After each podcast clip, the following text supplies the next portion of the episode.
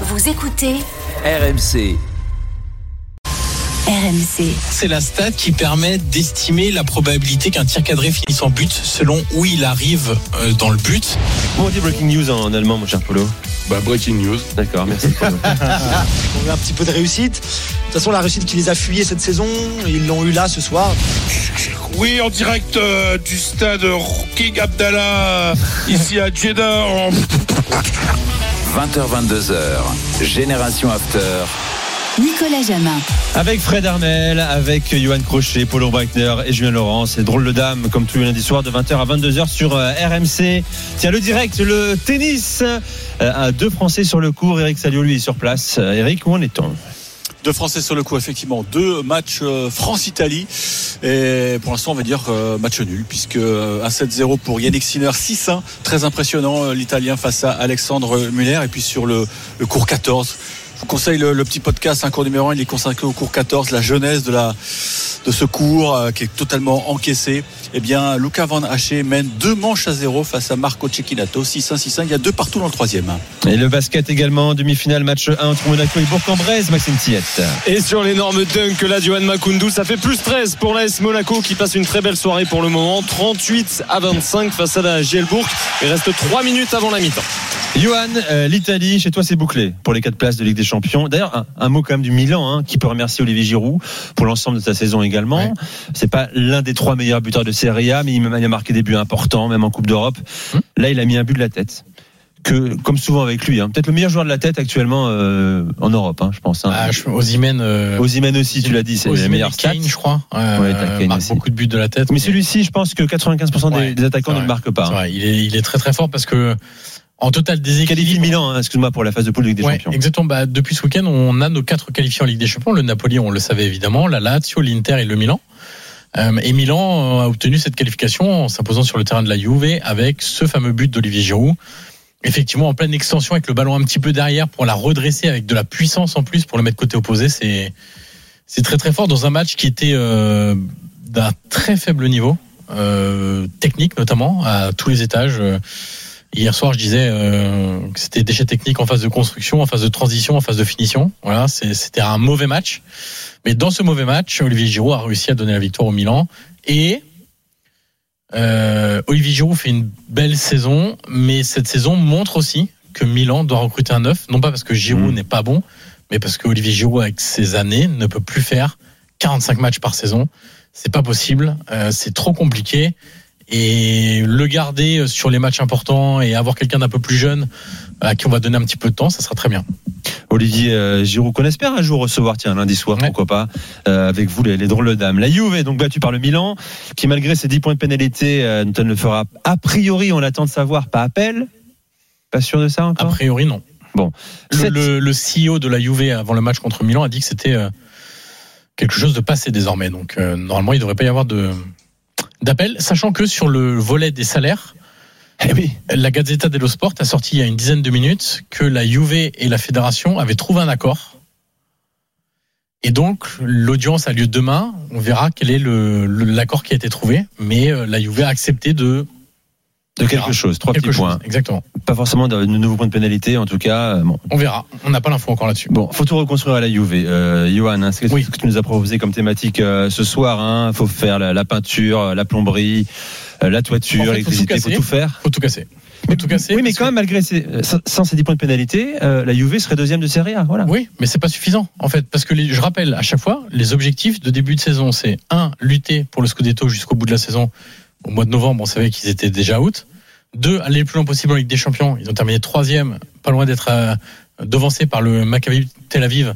Euh, et euh, ils ont été reversés en Europa League où ils étaient le grand favori et ils ont échoué en demi-finale avec un jeu absolument lamentable contre le Sevilla FC.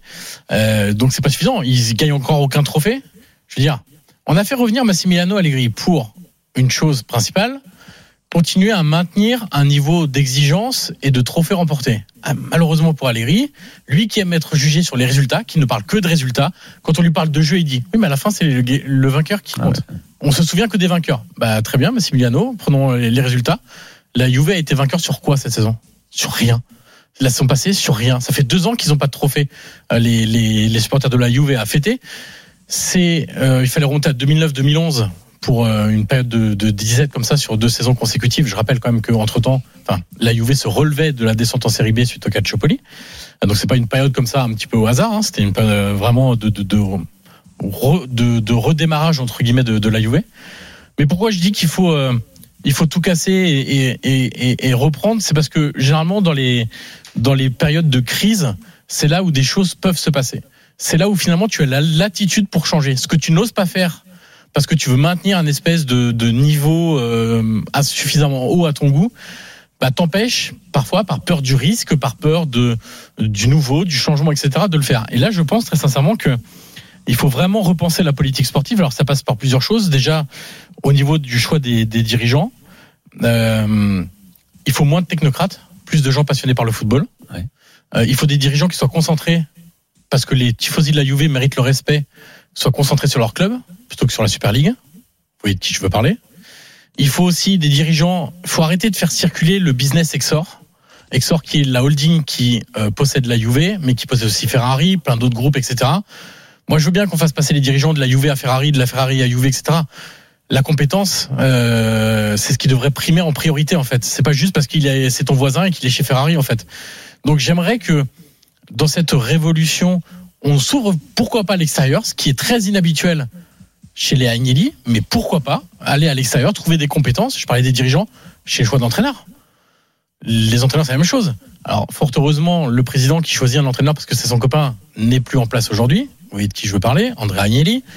Euh, même chose. Donc à Zidane, par exemple, imaginons, euh, tu penses Moi- que ce ne serait pas forcément une bonne nouvelle Moi, pour la Juve Non, en fait, Tu es un ami de la famille Agnelli. Hein. J'ai essayé de convaincre hein, euh, Johan, mais Il veut pas. Non, il veut pas. Ah, il veut non, pas. en fait, c'est même pas là une histoire de lien avec les Agnelli, c'est plutôt. euh, je pense que si tu veux vraiment faire une révolution, c'est pas avec Zidane que tu la feras. Je pense que si tu veux faire une révolution de modernité, de jeu, d'évolution, de valorisation des jeunes, de, de, de lancer un nouveau cycle, un nouveau projet, moi je trouve que c'est limite gâché en fait de faire venir Zidane à ce moment-là. Pour moi, Zidane, il doit venir à la Juve quand euh, le cycle aura redémarré et qu'on cherchera à à nouveau gagner des gros trophées très importants comme la Ligue des Champions, comme les Scudetti, etc. Moi, je pense qu'il faut vraiment quelqu'un aujourd'hui qui fasse une rupture totale avec ce qu'a été la Juve ces, ces deux dernières saisons, c'est-à-dire quelqu'un qui va te parler de jeu, qui va valoriser les joueurs, qui va à nouveau faire venir du monde au stade. Je rappelle que le stade n'est jamais plein cette saison, hormis euh, deux trois gros matchs. Il y a des questions de prix évidemment, on en revient aux technocrates, mais il y a aussi une question de euh, le football proposé, il est immonde en fait. Mmh. Et voilà, tu peux le tourner dans tous les sens. Le football, il est dé- il est immonde quoi, vraiment. C'est c'est rien passé. dégueulasse. Ouais, mais Oui. dégueulasse, ça passe. Ouais, ça, ça, ça passe aussi, mais moi, moi, ça me fait mal de me dire que le plus grand club d'Italie joue comme un promu en fait. Hmm. Moi, ça me gêne profondément en fait. Donc, euh, il faut changer les dirigeants, il faut changer l'entraîneur, euh, il faut baisser drastiquement la masse salariale. euh, parce que, en plus, ce qui est très bien pour la Juve, Ils ont une coup, jeunesse là qui a pr- pas, pris le pouvoir, Ouais, mais, qui a, qui émergé. Ce qui est très bien, c'est qu'ils ont des exemples sous les yeux. Pour gagner en Italie, le Napoli a moins de la moitié de la masse salariale de la Juve. L'année dernière, le Milan avait la moitié de la masse salariale de la Juve. Donc c'est pas une question de, de, de combien tu files aux joueurs, c'est quels joueurs tu recrutes, quels sont leurs profils, qui tu leur adjoins comme entraîneur pour les faire progresser, parce que c'est ça aussi qui compte. Moi, je veux bien que Chiesa, il a progressé sous Allegri Non. Vlaovic, il a progressé Ça a sous régressé Allegri même. non. Locatelli, il a progressé sous Allegri Non. Bremer, meilleur défenseur de la saison dernière de Serie A, il a progressé cette saison Non. Vous pouvez prendre tous les joueurs de l'effectif. Il y a personne qui progresse, hormis, et ça, je le, je le dis à chaque fois, Adrien Rabiot, qui clairement, avec Allegri, a un truc spécial qui fait qu'il est très bon sous Allegri Mais qui partira peut-être. qui partira sans doute gratuitement. Et enfin, il faut pas avoir peur de une chose. Euh, si tu pars sur un nouveau cycle avec euh, une sorte de redimensionnement du projet, redimensionnement un petit peu à la baisse, évidemment, quand je parle de baisser masse salariale, bah peut-être que Vlaovic, bah il faudra le vendre. Parce que tu auras besoin d'argent, parce que tu n'auras pas les rentrées de la Ligue des Champions, parce que eh bah peut-être qu'il faut le vendre, peut-être qu'il faut accepter de se séparer du mec sur qui tu avais mis 85 patates que tu espérais en faire ton numéro 9, etc. Mais peut-être même qu'un Chiesa, qui sera un déchirement peut-être de vendre Chiesa, mais des joueurs qui ont du mercato, il n'y en a pas tant que ça à la Juve parce que faut bien les valoriser, les joueurs, les joueurs n'ont pas été valorisés, donc euh, ça intéresse forcément les gros clubs. j'ai quand même une question, je te coupe, désolé, mais tu, tu, tu dresses un portrait robot éventuel d'un entraîneur qui pourrait relancer le Ouais. projet euh, euh, de la Juve. Euh, ce serait qui, par exemple? Alors, euh, oublions tout de suite, parce que moi, euh, Ceux voilà, qui sont on déjà. me dit souvent Roberto De Zerbi et tout, Oui. j'aurais dit oubliez, Voilà. il est très bien en première ligue, il y restera. S'il en fallait un. moi, s'il en fallait un, je prendrais Vincenzo Italiano, l'entraîneur de la Fiorentina, euh, qui un valorise les jeunes. Euh, on l'a vu à la Fiorentina. Et d'ailleurs, pas que les jeunes. Saponara est pas forcément un très jeune joueur, mais il est à la cave. Il en a refait un joueur de football. Et c'est vraiment pas un joueur extraordinaire, hein, Saponara, qui amène un côté spectacle, divertissement. J'avais parlé la semaine dernière, où il y a 15 jours, de, de, de, la notion d'esthétisme si importante à Florence. Euh, c'est un entraîneur en fait qui a tout de moderne dans son rapport avec les joueurs. Moi, vous voyez, à la Fiorentina, j'entends pas des joueurs aller sans arrêt contre l'avis de leur Mhm. entraîneur en, en conférence de presse ou Mhm. après les matchs. C'est toujours, je vais sauter dans les bras de l'entraîneur dès que je marque un but, euh, je vais le remercier, etc. Scène que je ne vois jamais. euh, Non, parce que quand euh, vous écoutez Chesney, il dit l'inverse d'Allegri. Quand vous écoutez Danilo, il dit l'inverse d'Allegri. Quand vous écoutez Di Maria, il dit l'inverse d'Allegri. Il va sauter Allegri, non? Non, je suis même pas certain. Je suis même pas certain. Ok. Il- il- moi, moi, je le souhaite pour les supporters de la Juve, très sincèrement. Je le souhaite même pour mon championnat, parce que moi, j'ai envie de revoir une Juve. Oui. Je veux dire, euh, l'équipe qui a récolté le plus de points UEFA ces six dernières années, c'est La la Juve. Juste devant la Roma, mais c'est quand même la Juve. Euh, l'équipe qui gagne le plus de trophées, qui tire tout le monde vers le haut, normalement, c'est la Juve. L'équipe qui tire la nationale et vers le haut, historiquement, c'est la Juve. C'est plus le cas aujourd'hui. Donc moi, j'ai envie de retrouver aussi une Juve forte, compétitive, saine, euh, qui a des idées, qui, qui euh, euh, réussit à, à, à arriver dans la modernité, Oui. à faire évaluer ses valeurs. L'ADN, c'est très bien, mais il faut pas que l'ADN, ça soit un frein, parce que quand l'ADN est un frein, tu n'évolues pas, tu régresses, etc. Donc il y a beaucoup de choses à faire à la Juve et profiter de ce moment de crise vraiment du côté des dirigeants pour faire le ménage à tous les étages. La vie de dame pour un lifting, c'est le moment. Euh, pourquoi Exactement. pas? C'est l'heure de la troisième minute de la soirée. Elle est pour Julien Laurence. On envoie la musique, Toto.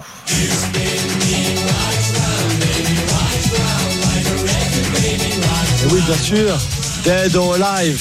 You spin me round parce que on veut parler, on va parler de Manchester United et de Eric Ten Hag qui a fait, euh, qui a fait danser ses supporters, qui a fait danser ses joueurs. You spin me round, ça, tu me fais, tu me fais danser, tu me fais tourner en fait. Euh, saison assez fantastique pour Ten Hag quand on considère ce qui s'est passé la saison dernière, les saisons précédentes. Euh, ça a été compliqué. Il a déjà un titre, la, le- la Coupe de la Ligue. Il a une autre finale à jouer samedi, bien sûr, la grande finale contre Manchester City dans le derby, le premier derby de l'histoire en finale de la Coupe d'Angleterre. Et puis il y a cette belle troisième place qu'ils sont allés chercher euh, hier avec leur victoire contre Fulham à, à Old Trafford avec un très bon Marcus Rashford toute la saison, un très beau Bruno Fernandez aussi. Il y a eu des très très bonnes choses avec Ten Hag dans la progression collective, voire même individuelle pour certains joueurs, la structure de cette équipe-là. Il y a eu des moins bonnes choses, forcément, et notamment, on en avait déjà parlé avant, mais la, forme à l'extérieur, puisqu'ils ont pas gagné un seul match à l'extérieur contre les équipes qui ont fini avec eux dans le dans le dans les neuf premiers du championnat. Donc c'est quand même très compliqué et malgré ça ils sont troisième. Ça veut dire que s'ils arrivent à améliorer un petit peu cette forme à l'extérieur dans les gros gros matchs, euh, ils seront encore plus forts forcément. Et, et je trouve que j'ai eu quelques messages de supporters de, United qui, nous- qui nous écoutent et, euh, je pense que c'était euh, tout à fait mérité de leur rendre hommage un petit peu, de rendre hommage à Ten Hag ce soir parce que s'ils gèrent bien leur marché des transferts cet été, ça pourrait être vraiment très très prometteur la saison prochaine et je pense qu'ils pourraient se mêler euh, à la course au titre. Manchester United, on en parlera bien sûr hein, au cours du, mois de juin, l'été qui sera chaud et beau peut-être à, United. Merci Julien pour ta minute, la quatrième euh, viendra, elle sera pour euh, Polo Breitner. Je sais que vous attendez avec impatience ce choix musical euh, de Polo, je l'ai sous les yeux. On écoutera ça tout à l'heure, je ne connais pas. Voilà, peut-être que je connais à l'écoute, mais je ne connais pas sur le papier. Reste avec nous dans un instant, la suite est le Dame avec Fred, Polo, Johan et, Julien. On va notamment parler des promus, des promus euh, avec des histoires intéressantes à raconter ce soir. Reste avec nous. À tout de suite sur RMC.